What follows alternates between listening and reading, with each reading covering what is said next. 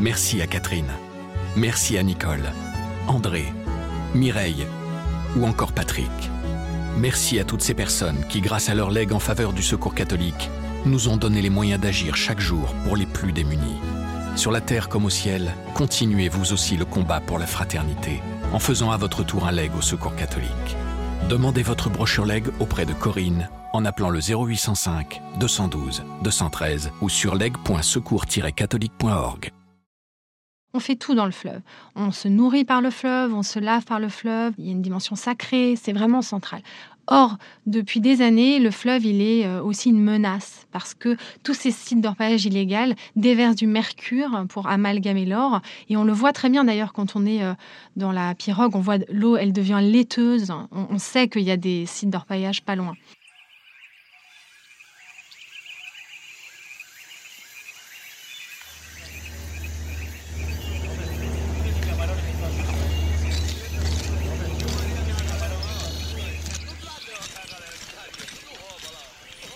Marine Lamoureux est journaliste au service France du quotidien La Croix. Chargée de la rubrique environnement, elle a séjourné en 2019 dans plusieurs villages reculés de Guyane afin de raconter la vie des populations locales. Pendant une dizaine de jours, elle a partagé le quotidien d'Indiens d'Amazonie qui sont confrontés à leur paillage illégal, mais aussi au suicide chez les jeunes. Dans ce podcast, un journaliste de la Croix raconte les coulisses d'un reportage, d'une enquête ou d'une rencontre. Ce qui s'est passé avant, comment il l'a vécu et comment l'histoire se poursuit. Vous écoutez la troisième saison de L'envers du récit. Je m'appelle Marine Lamoureux, je travaille à la Croix depuis une quinzaine d'années. Pendant plus de dix ans, j'étais en charge de la rubrique bioéthique et depuis 2016, je suis chargée des enjeux de climat et de biodiversité. En septembre 2019, je suis partie dans plusieurs villages reculés de Guyane, des villages amérindiens, pour raconter la vie des populations locales. En fait, à ce moment-là, on est à peu près quelques semaines avant une grande rencontre des évêques sur les enjeux de l'Amazonie. Et ma rédactrice en chef euh, vient me voir et elle me dit, écoute, euh, tu pars et tu nous racontes comment est-ce qu'on vit dans la forêt amazonienne. Donc l'Amazonie, c'est très très grand. Donc au départ, euh, c'est vrai qu'on pense spontanément au Brésil quand on veut couvrir euh, ces enjeux. Mais je me suis assez naturellement tournée vers la Guyane parce que, comme journaliste, j'avais déjà un début d'histoire avec elle. Il y a une dizaine d'années, je m'étais rendue dans le village de Trois Sceaux, qui est un des plus reculés de, la Guyane, où j'avais suivi euh, une mission scientifique sur la résistance aux antibiotiques. Cette fois, je suis pas allée sur le fleuve Oyapock, comme la première fois, mais sur le fleuve Maroni, à la rencontre des Indiens Wayana. Alors, je voulais pas partir seule pour deux raisons. La première, c'est que c'est pas un territoire très sûr, pour la bonne raison qu'il y a de l'orpaillage illégal et donc il y a des milliers de clandestins qui euh, viennent tenter leur chance euh, sur des sites euh, de, recherche d'or illégaux. Euh, le WWF estime qu'il y en a entre 6 000 et 10 000 en Guyane, qui viennent principalement du Brésil et qui sont ce qu'on appelle des garimperos. La deuxième raison, c'est qu'on débarque pas comme ça dans des villages, dans des communautés amérindiennes. Je voulais vraiment arriver en confiance et pouvoir nouer un lien avec les habitants. Donc j'ai contacté le WWF justement parce que euh, je savais qu'ils menaient des missions dans ces villages pour aller demander aux habitants comment est-ce qu'ils vivaient cet orpaillage, l'impact de, cette, euh, de ces trafics sur leur quotidien. Et donc, euh, je leur ai demandé si je pouvais me greffer à une de leurs missions. Et donc, euh, j'ai pu partir, et ça a été une très grande chance, avec le délégué de l'ONG qui s'appelle Laurent Kell, en Guyane, qui connaît très bien les habitants et puis j'ai eu aussi la chance euh, de partir avec un photographe qui s'appelle Jody Amiette et qui lui travaille depuis une dizaine d'années euh, dans le département et connaît aussi très bien le terrain. Le voyage, il commence pas à Cayenne. Il commence quand on s'envole vers Maripasula, qui est la dernière grande ville sur le fleuve avant vraiment d'entrer en pays amérindien. On prend un tout petit avion et on survole des kilomètres et des kilomètres de forêt dense, profonde, on, la voit très bien depuis l'avion. On a l'impression que ça ne finira jamais et on commence à prendre la mesure. Enfin, moi, j'ai commencé déjà dans l'avion à prendre la mesure de ce reportage et de là où j'allais euh, passer une dizaine de jours. Et évidemment, il se poursuit à Maripasoula quand on pose le pied sur la pirogue. Alors, faut imaginer que ce jour-là, il fait chaud. On est à peu près en milieu de journée. Je suis euh, Laurent et Jody et on arrive à cette grande pirogue à moteur où nous attend Kawet, qui va être une des personnes importantes euh, de mon reportage. Kawet, c'est un des responsables du village de Taluen où je vais m'installer. Il est piroguier et c'est un des meilleurs piroguiers de, ce coin du Haut-Maroni et c'est très important parce qu'on est à la saison sèche et euh, on voit déjà affleurer les rochers et le fleuve Maroni est un fleuve assez dangereux il faut extrêmement bien connaître euh, le, site pour pouvoir se repérer, passer entre les sauts, les rapides. Euh, et donc, euh, je suis en confiance parce que je sais que c'est un, bon piroguier. Et dans la pirogue, il y a aussi sa fille qui va être aussi très importante pour ce travail, qui s'appelle Pauline. Elle a une vingtaine d'années et elle tient dans ses bras un tout petit bébé, sa fille, Anaëlle, qui vient de naître. Elle a à peine deux mois. Pauline, ça va vraiment être ma compagne de voyage. D'abord parce qu'elle traduit euh, les interviews de Wayana en français et parce qu'elle va vraiment m'aider à comprendre les liens familiaux, les liens entre les, gens dans le village, l'histoire du village. Et puis elle va aussi me parler de son expérience à elle. Et tout au long du reportage, euh, de l'avoir euh, à mes côtés, ce sera vraiment extrêmement précieux. Donc voilà, je suis déjà un petit peu dans une famille. Et d'ailleurs, c'est cette famille qui va m'accueillir sous son toit. Donc le voyage commence vraiment à ce moment-là. quand, le, quand la pirogue s'en va, alors déjà on a, le premier vrai contact avec le fleuve qui est, qui est large, qui est, majestueux, qui c'est évidemment déjà une première impression assez extraordinaire. Et très vite, en fait, je vais avoir un sentiment qui va plus me quitter de tout le reportage, c'est que je vais tout le temps être entre deux mondes, entre deux rives. D'abord parce que le fleuve, c'est un fleuve frontalier. Donc d'un côté, on a la France et de l'autre, on a le Suriname. Évidemment, c'est deux contextes culturels complètement différents. Et au Suriname, il faut quand même savoir que c'est un peu la base arrière des trafiquants. Euh, c'est l'artère logistique. Donc, euh, on a euh, des atmosphères de vraiment de l'orpaillage illégal. Quand on fait des, des, incursions sur la rive, on se sent pas très en sécurité, d'ailleurs, je dois dire. Et euh, c'est complètement une autre ambiance euh, que l'ambiance euh, parfois même familière qu'on retrouve côté français. voilà, je suis dans mon pays, j'ai des repères, même si là encore, je vais avoir découvrir beaucoup de beaucoup de contrastes. Dans les villages aussi, on a cette impression de d'être dans deux mondes. on est dans la République française. Et d'ailleurs, on a les symboles de la République française. Quand j'arrive quand dans le village, ou dans les villages d'ailleurs, il y a la boîte aux lettres jaune, c'est la même qu'à Paris. Il y a le drapeau français, donc je suis vraiment euh, dans mon pays. Et en même temps, on est en terre. Et je suis vraiment dans un ailleurs. Et on voit ces scènes tout de suite euh, de d'enfants qui jouent, qui euh, sont sur le fleuve, des scènes presque ancestrales. Ils sautent, ils sont joyeux, ils plongent, ils, ont, ils sont tout petits, hein, mais le fleuve est complètement dans leur dans leur univers. On voit ces femmes avec leurs longs cheveux qui, se, lavent, qui, lavent leur bébé. Ce qui est frappant, c'est que il y a une forme de d'opulence parce que euh, on est en France, les gens ont des écrans plats, ils sont euh, alimentés par l'énergie solaire. Euh, ils ont tous des téléphones, évidemment. Ils se, ils, se mettent sur le réseau français ou sur Inamé. Enfin, ils ont une vraie dextérité, évidemment, par rapport à toutes ces technologies que je n'avais pas vues, d'ailleurs, dix ans avant, bien sûr, quand j'étais à Trois Sceaux. Et en même temps, j'ai la même impression que j'avais eue de dénuement. On est entre des, des maisons qui s'appellent des carbets. C'est vraiment un toit, euh, quelques piliers pour tenir le toit. Il euh, n'y a pas de courante dans la plupart des maisons. Il euh, y a ce grand tukushipan qui est le, le, carbet de cérémonie. Donc voilà, on, oscille là encore entre complètement deux civilisations et c'est très frappant quand on arrive.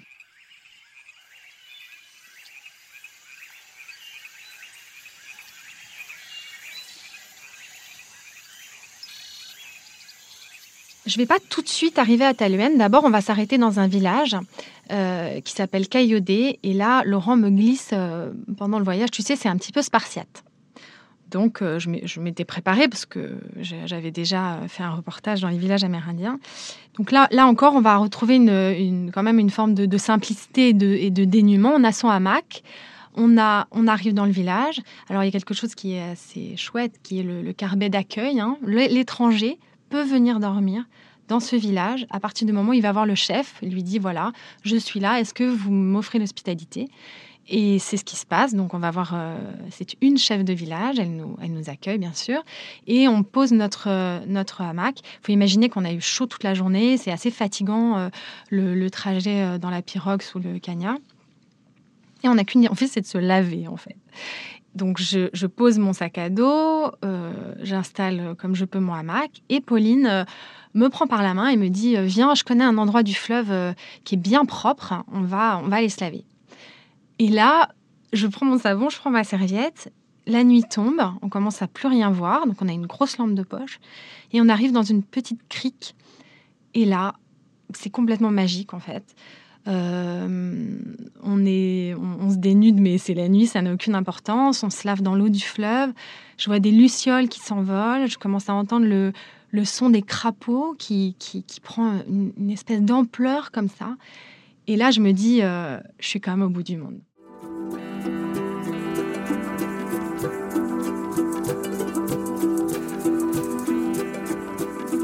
Le lendemain, on arrive au village de Pauline, le village de Taluen, et là, je suis tout de suite euh, dans l'ambiance, dans, l'ambiance de la famille. J'arrive, euh, on m'offre une louche de cachérie, donc l'alcool de manioc euh, qu'on offre aux visiteurs. On me montre où installer mon hamac entre deux poteaux sous le, le carbet du rez-de-chaussée. Et puis juste à côté, il y a des marmites qui fument. On est en train de préparer le poulet, on est en train de préparer le manioc. Sa maman fait la cuisine, ses sœurs passent.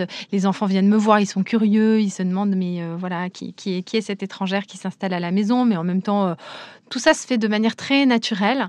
J'ai pas ce, travail euh, d'approche qu'on a parfois quand on arrive euh, sur un terrain de reportage. Là, tout de suite, je me sens complètement partie prenante de, cette famille et de ce lieu où je vais passer plusieurs jours.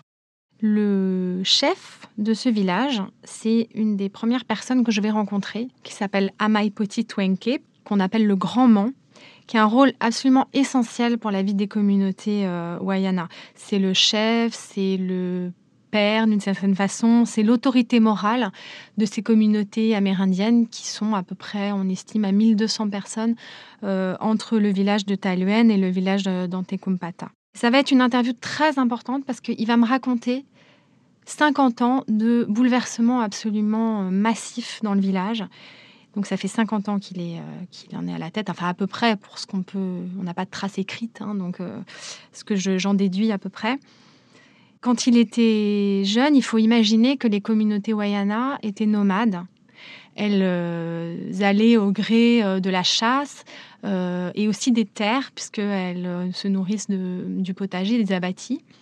ils cultivent le manioc, la patate douce, la banane. Et donc, ce, grand Mans, il a connu ce mode de vie et puis il a connu la sédentarisation qui a quand même changé énormément de choses dans la vie des Amérindiens. Il a connu aussi euh, l'arrivée des orpailleurs euh, à des échelles euh, extrêmement importantes et c'est de ça dont il va me parler d'ailleurs pendant une grande partie de l'entretien. C'est ces menaces aujourd'hui qui pèsent sur son village. Alors, la menace de la pollution, évidemment. Il faut imaginer que le fleuve c'est vraiment le cœur de la vie amérindienne. On fait tout dans le fleuve. On se nourrit par le fleuve, on se lave par le fleuve. Il y a une dimension sacrée, c'est vraiment central. Or, depuis des années, le fleuve, il est euh, aussi une menace parce que tous ces sites d'orpaillage illégal déversent du mercure pour amalgamer l'or. Et on le voit très bien d'ailleurs quand on est euh, dans la pirogue, on voit l'eau, elle devient laiteuse. On, sait qu'il y a des sites d'orpaillage pas loin. Donc, le mercure est vraiment un fléau. On estime qu'à peu près 90% des populations amérindiennes du Haut-Maroni sont euh, contaminées, ont des taux de mercure trop importants. Et donc, euh, il me raconte ça, en fait, euh, à Maïpoti. Son dénuement, le fait qu'il enfin, se sente impuissant, qu'il n'a pas forcément les armes pour lutter. Et d'autant moins qu'il est aussi tributaire des trafics Parce que qui dit orpaillage illégal dit alcool, dit prostitution, dit toute cette vie clandestine qui en fait se tient aux portes du village et qui évidemment a une influence sur les jeunes euh, qui euh, sont euh, attirés aussi par l'argent facile. Il suffit de voilà, de faire euh, le piroguier pour les clandestins, de, les amener à certains endroits que les Amérindiens connaissent très bien euh, pour gagner un peu de sous. Et puis du coup, euh, voilà, on est exposé à ces influences. Et ça, c'était une grande inquiétude d'Amaï Poti, qui voit ces, jeunes se retrouver parfois dans des, dans des situations très, très compliquées. Un soir, euh, au moment du dîner, donc on se met à table euh, chez Pauline avec euh, Laurent du WWF et Jody le photographe. Et arrive un invité qui est Léon, l'instituteur. Il connaît bien euh, Laurent, il lui a proposé de venir euh, manger un morceau avec nous. Et la discussion va très vite partir euh, sur l'école, évidemment, les, certaines frustrations, incompréhensions de, du rectorat, sur les problématiques des enfants. Et là, évidemment, comme journaliste, je, je, je, je ne manque pas une parole de Léon et je me dis, il va falloir que je l'interviewe en bonne et dure forme dans les jours qui viennent. Et comme on est vraiment dans une ambiance de confiance et que euh, euh, il sait que je, travaille avec Laurent et avec Jody, il accepte de, me recevoir et nous nous retrouvons euh, le lendemain dans son école. Alors l'école, elle est magnifique. C'est un grand bâtiment en bois sombre. à l'intérieur, c'est des petites classes, enfin pas toutes petites d'ailleurs, des, des classes comme dans la métropole, avec euh, le tableau, euh, le matériel. Euh, voilà, on est encore une fois à la fois dans la République française et son école.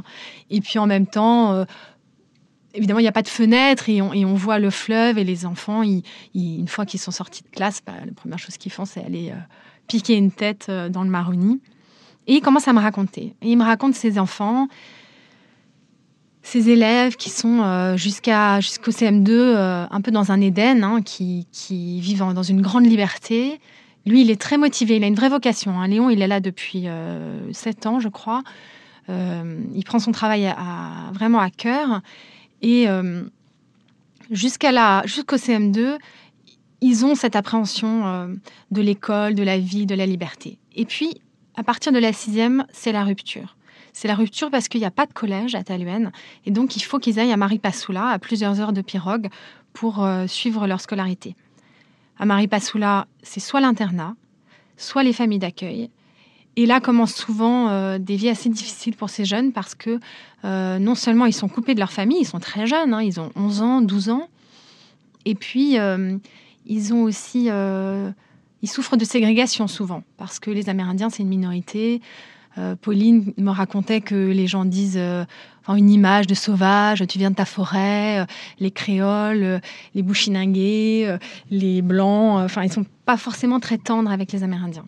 Donc très très jeunes, ils se retrouvent tout d'un coup dans un monde qu'ils ne connaissent pas, qui, où le fleuve s'éloigne parce que ils n'ont pas forcément le droit d'aller se baigner comme ils faisaient au village. Et Léon me raconte ces enfants qui s'éteignent du CM2 à la troisième petit à petit. Et c'est quand même assez poignant d'entendre ça, surtout quand on les voit qui déambulent dans le village, ils sont en calimbé, ils ont le petit, le petit pagne traditionnel. Euh, ils ont vraiment euh, l'air heureux et, c'est vrai qu'on voit ces adolescents plus grands quand ils reviennent dans leur famille et on voit bien que ils cherchent leur place. Et Léon, il dit ça avec ses mots, il dit la porte se referme des deux côtés non seulement ils ont oublié les traditions et puis ça les intéresse plus tellement, et puis euh, ils n'ont pas tellement envie d'aller à la bâtie euh, quand leurs parents leur disent tu viens m'aider ou à la chasse, et en même temps euh, la République leur fait pas forcément de place.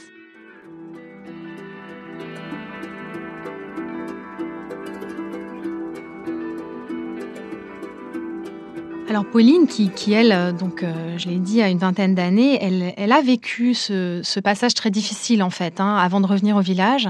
Elle a fait ses études euh, à Cayenne. Bon, certains les font à Maripasoula, elle, elle, les a fait à Cayenne et puis elle a été jusqu'au bac. Elle en est très fière d'ailleurs, mais elle me raconte que les familles d'accueil c'était extrêmement dur, qu'elle a, elle a été exploitée parfois gratuitement. Elle était l'employée de maison, en plus de faire ses devoirs. Euh, elle devait garder les enfants, elle devait faire le ménage. Et, ça, pendant des années, sans, sans trop poser se confier à sa famille, parce qu'elle ne voulait pas l'inquiéter. Donc, à travers le parcours de Pauline, je comprends euh, la dureté de ces années.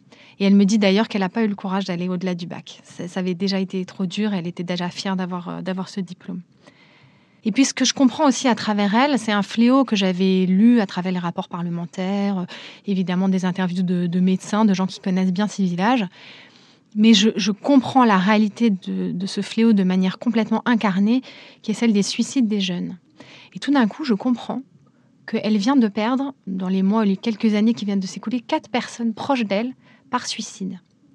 Et puis, dans une autre conversation avec un de ses cousins, euh, il m'explique qu'il a décroché la corde d'une jeune femme qui s'était pendue euh, à Maripasoula, euh, une jeune femme du village. tout d'un coup, je prends la mesure de ce que, de la désespérance en fait, et des mots que m'avait dit Léon. Les portes sont refermées. Effectivement, on sent vraiment des, des jeunes qui ont du mal à trouver leur place, parfois jusqu'au jusqu'au drame et jusqu'au suicide. La jeunesse tente de reprendre la parole euh, sur son, sa propre destinée et les, jeunesses autochtones euh, créent des associations, euh, utilisent les nouvelles technologies aussi pour elles-mêmes parler des problématiques qui les concernent, elles-mêmes parler de leur culture. Je pense aux jeunesses, la jeunesse autochtone de Guyane qui fait un gros travail à cet égard. Et puis dans le village de Taluen, le compagnon de Pauline qui s'appelle Stanislas est réalisateur de documentaires pour raconter euh, à la fois la beauté euh, de la culture amérindienne, la beauté de ce coin du Haut-Maroni et en même temps euh, les menaces qui pèsent et, ce que les jeunesses attendent aujourd'hui de la part des, notamment des autorités françaises. Donc depuis que je, suis rentrée en France après ce reportage, je, garde toujours en tête de revenir en Guyane et j'ai toujours l'impression de ne pas en avoir complètement fini avec, avec mon histoire journalistique à la Guyane.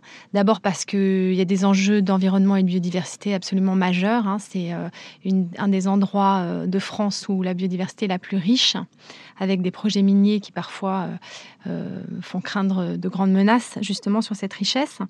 Et puis aussi parce que s'y joue le rapport de la République à ces minorités, à ces populations autochtones, et que je suis curieuse de voir comment euh, les choses vont évoluer à l'avenir. Donc euh, j'espère vraiment que je pourrai euh, un jour retourner en Guyane.